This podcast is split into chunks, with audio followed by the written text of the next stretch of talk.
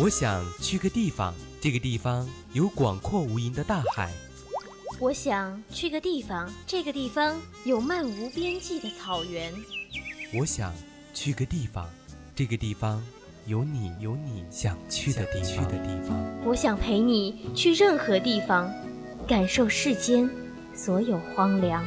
环游记，记录你我的旅行时光。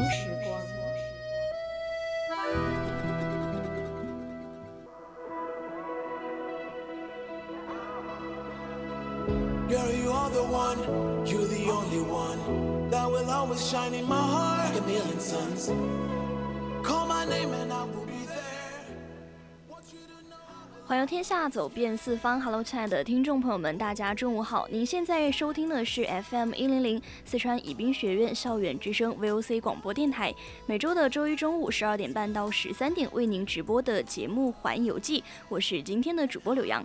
那么今天呢，我们也是迎来了一位全新的小伙伴，给大家打个招呼吧。没错，就是我，我是主播韩阳啦。嗯，马上。那主播韩阳第一次上到这个节目，我有点紧张。对。那么今天呢，呃，其实想要跟大家聊一下，也是在五一节过后嘛。那韩阳，你去五一你干了些什么呀？其实我五一就整个真的都是待在学校，就我感觉好，是过得好快啊！五一假期过得太快了。哎，难道待到学校不是应该觉得很无聊、很空虚才对吗？对，然后就很想出去玩，就是不知道去哪儿，然后又变得好热，就好像嗯。知道哪儿哪儿呢？一个好玩的地方，能介绍我去。对，其实呃，在网上看到很多人有那种说五一假期就是人从众，然后就是很多人在嗯，然后就可以突然突然可以理解灭霸为什么要打个响指了，对吧？那么今天呢，我们就要说，呃，觉得假期过得很快，也不知道听众朋友们有没有好好的把握五一的假期，呃，有没有好好去玩一下？那么今天就想要给大家介绍一下。呃，哪里呢？就是冰岛，就是夏季冰岛，就是冬，大家不都是想去冬季玩去冰岛玩嘛？其实夏季冰岛也是很好玩的。对，所以今天我们要给大家介绍的就是解锁夏季冰岛的小玩法，带你解锁最后百分之一的世界尽头——冰岛。对，所以，嗯，对我们这一期节目感兴趣的听众呢，可以在荔枝 APP 上搜索 VOC 广播电台，关注我们。当然还可以在微博上艾特 VOC 广播电台和我们主播发私信哦，就是赶快和我们聊天。嗯，那我在这里就要问一下韩阳，如果你这一辈子只能去一次冰岛，你会在冬天去还是在夏天去啊？就这个蛮问题还蛮难回答的，我要文艺一点是吧？文艺一点回答这个问题。就我感觉冬天的冰岛呢，应该是一幅水墨吧，就那种雪地啊、冰川啊，然后什么荒原啊、极夜，就是还有极光啊，各种各样的感觉啊，好美。啊但夏天的话。就各种花吧，各种鲁冰，紫色的鲁冰花呀啥的，然后绿色的苔原。哎，感觉海洋这样介绍像他去过一样。我要文艺一点嘛。就夏天的话，夏天去冰岛当然会很凉快啊，对吧？对，就是可以去避暑啊，就完全去。当做一个避暑消凉的一个地方去了。那我觉得冬天如果会有听众朋友们选择想要去的话，可能就是强身健体，去磨练一下自己的意志。对，那就是在冰岛的话呢，可以骑着冰岛马，在午夜阳光的照耀下去，荒原上那种策马奔腾。对。还可以，呃，有一句话不是就是说以梦为马吗？嗯，冰岛就是本来就是一场不会醒来的白日梦啊。然后冬季里面的冰岛是属于那种冰雪和极光的。那么到了夏季呢，就是冰雪消融的时候，那些被藏起来的秘境才肯去摘去那种面纱，然后与真面目示人。到来嘛，就是我们就赶快开始聊一下我们夏天的冰岛吧。嗯，所以现在要跟大家说的呢，第一个 part 就是夏天才能玩的冰岛。那么呢，就是有一句话是说。节骨沙龙冰和湖被称为岛上自然王冠的最耀眼的宝石。哇，这句话真的听起来蛮文艺的耶。对啊，就是冬天的时候结冰的冰冰河湖呢，只能远观，然后就到夏季的时候就那种。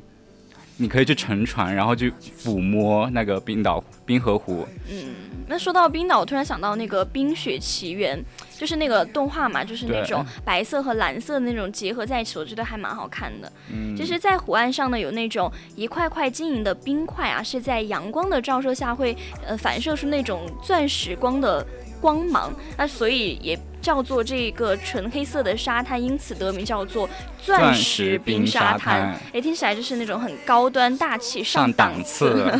那其实冰河湖直接连通海洋呢，也经常有海豹游到湖中来栖息。你乘船游湖的时候，还可以看见圆滚滚的海豹，就是在浮冰上晒着太阳，就感觉特别的可爱嘛。对，那海洋，你有见过海豹吗？其实我好想去见啊，我特别想见海豹，但是哎，我还是一个比较宅一点了，但是我很想去哦。嗯，那其实呃，之前在那种海洋公园里面有遇见过海豹在呃玩球那种，就对，就是那种跟着训练师一起玩，对，觉得还蛮可爱的。那呃，回到我们今天的主题哈，冰河湖是冰川的杰作啊，它是在这个。呃，斯里赫尼尔卡尔居尔火山，哇，这个名字也是还蛮难念的。是一个，它是被称为是火山中的诗歌。嗯，它的介绍呢是全世界唯一一座可以进入内部参观的火山，而且只能在每年的五月份到十月份才对外开放。是的，没错。我觉得还蛮好奇的，在内部参观，那那不知道它内部的温度有熔岩啊啥的，好像好好好奇特的样子。不知道它内部是有多高的一种就是要想进入这个地心世界呢，就要先徒步登上火山口嘛，然后再乘坐升降机，然后降落在一百二十米的火山内部。然后这座火山呢，应该是一座死火山吧，它已经沉浸了、沉没了四千多年了，然后只有彩。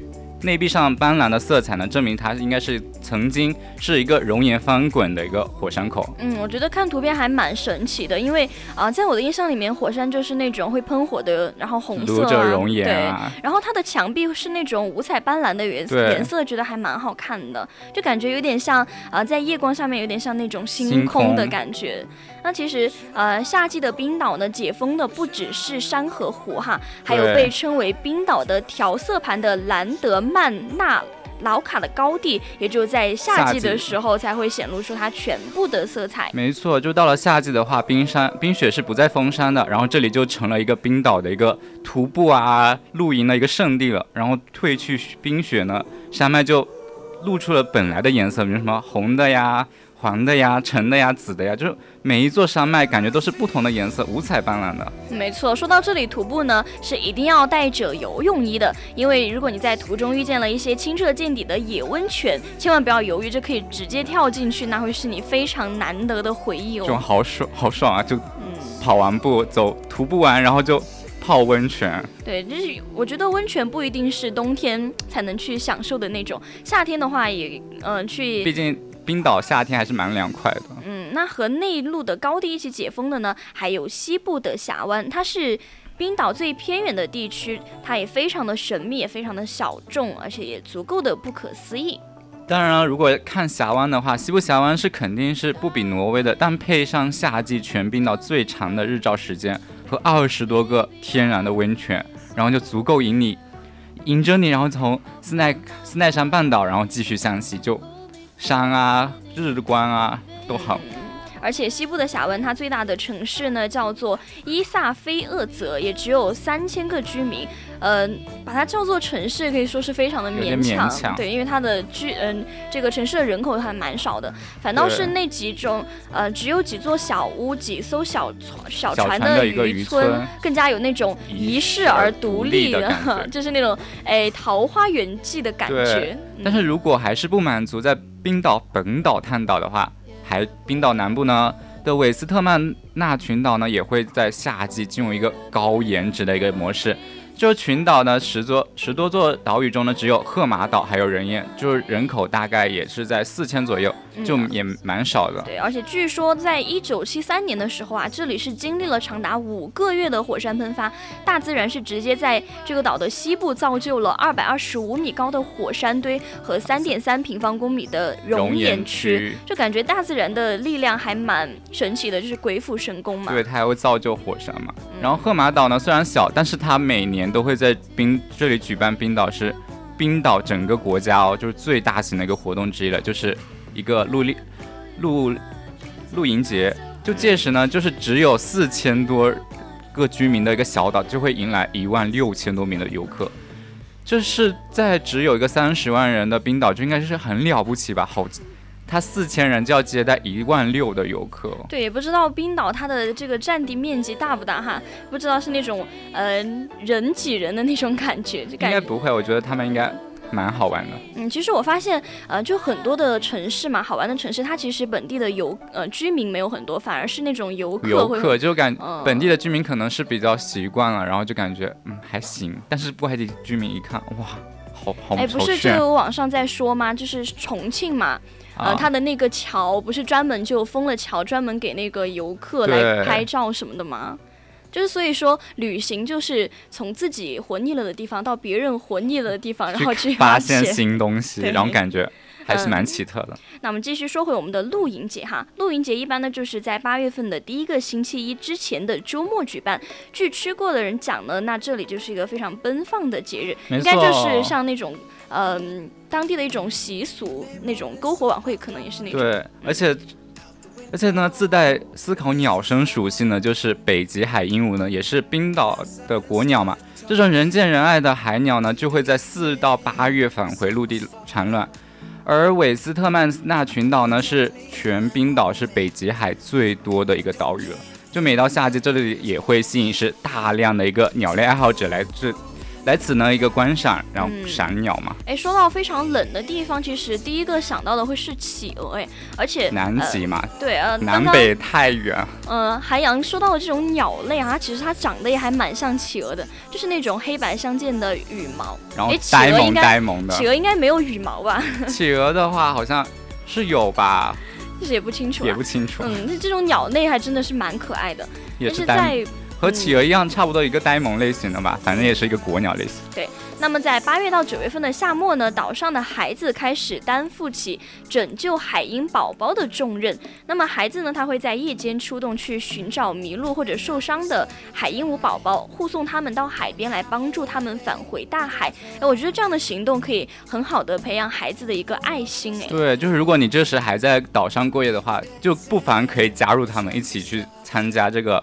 拯救海鹦鹉宝宝的一个重任。嗯，而且家长带着孩子一起的话呢，也可以去呃感受一下童年的一种人与自然的一个和谐。对，没错。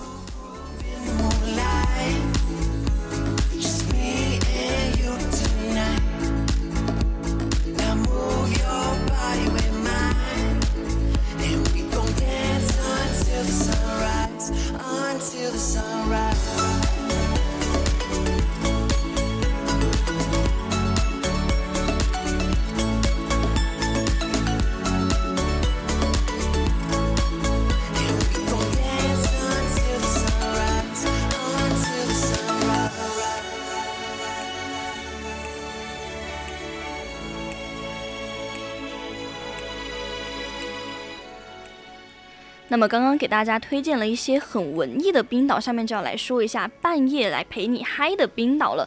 那么在夏意最浓的时候呢，冰岛啊会变成一座没有梦的岛。在七月份的时候，首都雷克亚未克的日照时间长达二十一个小时，哎，几乎不落的太阳，不落的太阳让所有灯都变成了一个摆设。啊，我觉得二十一个小时，那么他们的夜晚难道只有四个小时吗？夜晚只有四个，真的只有四个小时哦。哎，我觉得他们的白天，哎，是真的可以。可以活出比人家多很长时间的一种人生，但是我觉得也要是要一个好好一个休息吧，可能是把窗窗帘拉住啊，然后好好睡觉。那我觉得他们那个城市可能还蛮节约电的，因为白天的时间很长。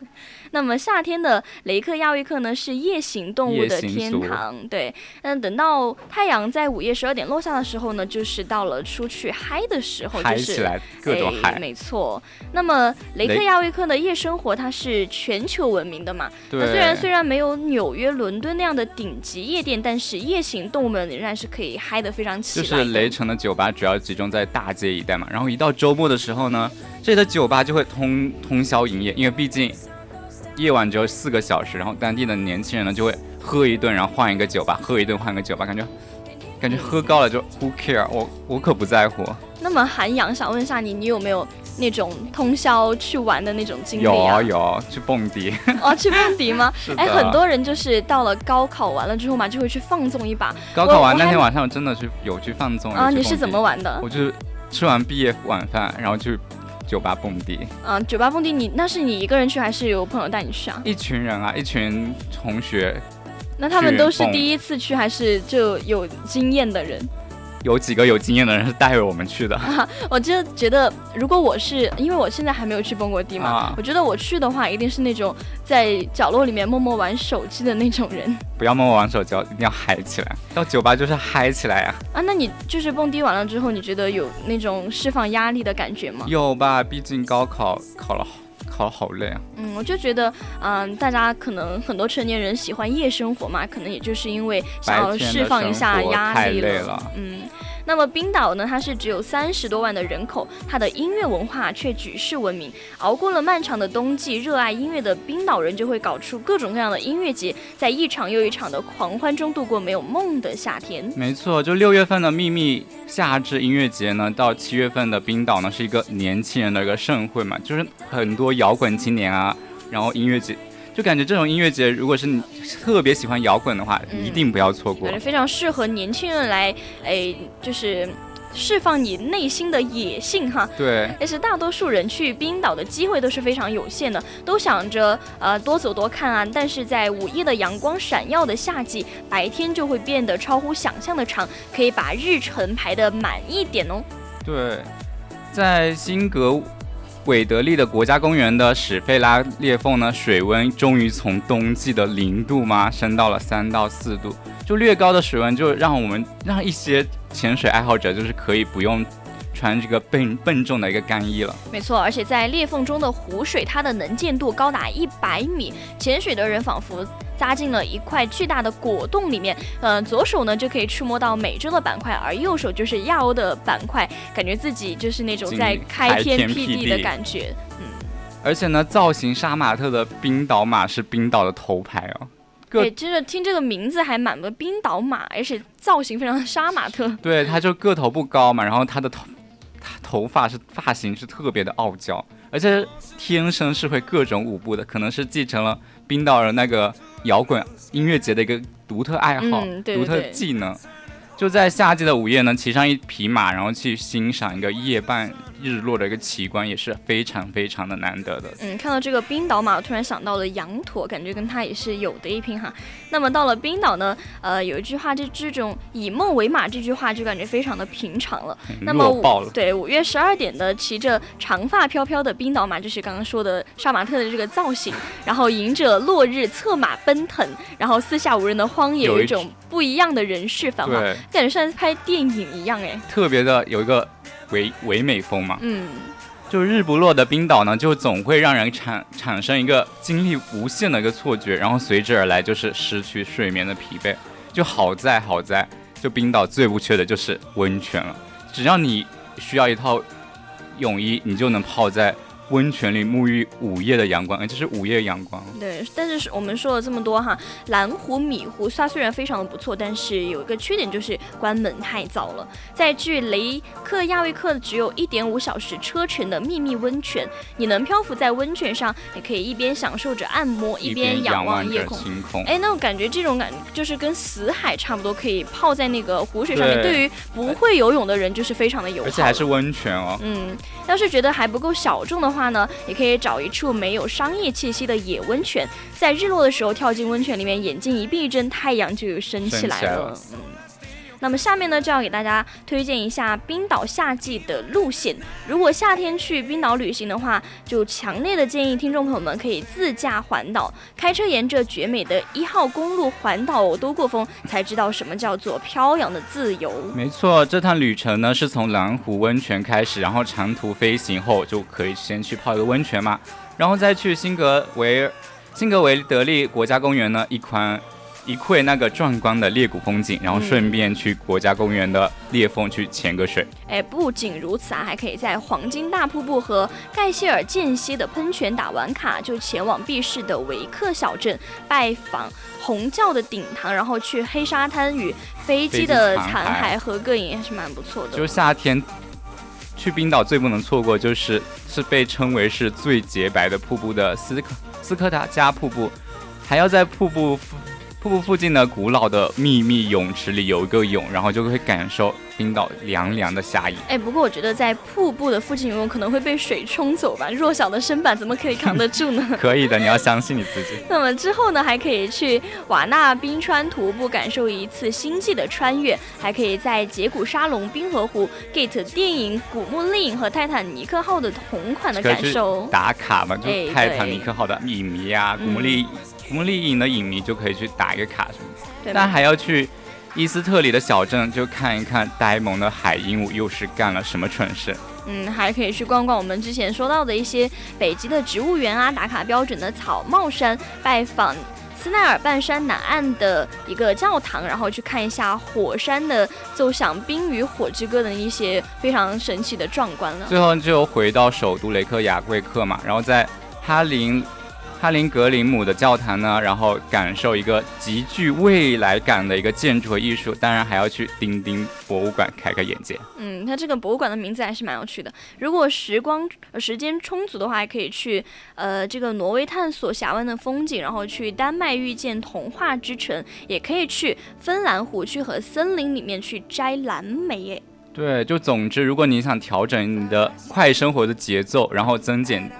增减天数，然后调整行程的话，五二之旅就是为您定制，就是在夏季的冰岛，然后午夜的阳光，然后疯狂的音乐节，胯下的冰岛嘛，对，就是等等我们一起呃刚刚提到过的一些恍然如梦，嗯，一些美景啊，大家都可以去体验一下。所以只有等大家离开了冰岛呢，才会明白你在的时候啊，它不是很真切，但是你离开了之后，它就变得非常的栩栩如生，可能就是嗯，它的。